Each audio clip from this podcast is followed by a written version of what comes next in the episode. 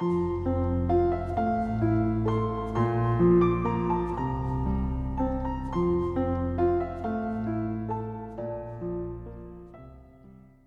位听友，大家好，我是明哲。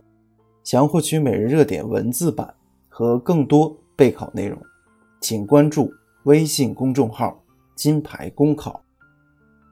今天的热点来自红网刘道彩的文章：防控好青少年近视也是一种政绩。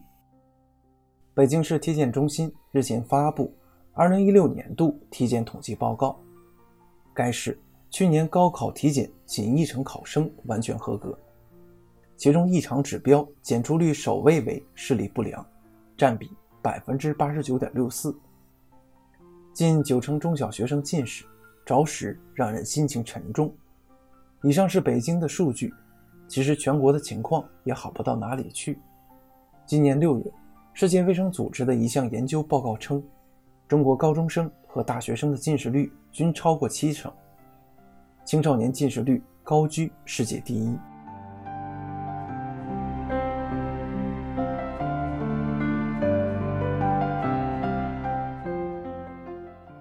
这个第一不免让人尴尬。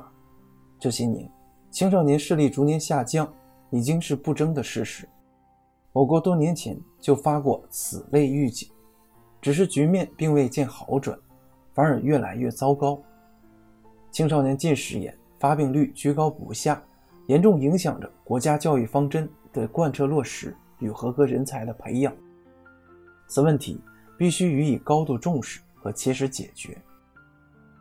中小学生近视率高发，当然有不健康的生活、学习习惯因素，更重要的还是繁重的科研压力。相关数据显示，我国小学生的近视率为三四成，初中为五六成。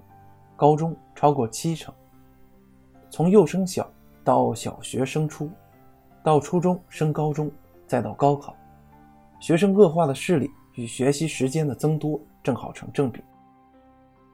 近视是一种常见病，但经验认为，只要采取积极的防治措施，切实减轻学生学习负担，积极开展体育活动，增强体质，近视眼的发生率是可以得到控制。或减少的。新加坡也是一个青少年近视病高发的重灾区。有分析认为，罪魁也和我们一样，严苛的考试选拔制度导致学生竞争激烈，课业负担加重。近些年，新加坡政府一方面抓减负，实行多元评价方式，提倡全方位教育，取消了小学四年级分流制度；一方面，切实考核督促学校重视孩子的户外活动，致使十年来青少年近视率未见上升。青少年近视率上升，并非是一个无解的问题，根结还在于相关部门、学校的重视程度不够，有关政策的贯彻落实不足。广东省在这方面的经验就值得借鉴和推广。广东省决定在2017年。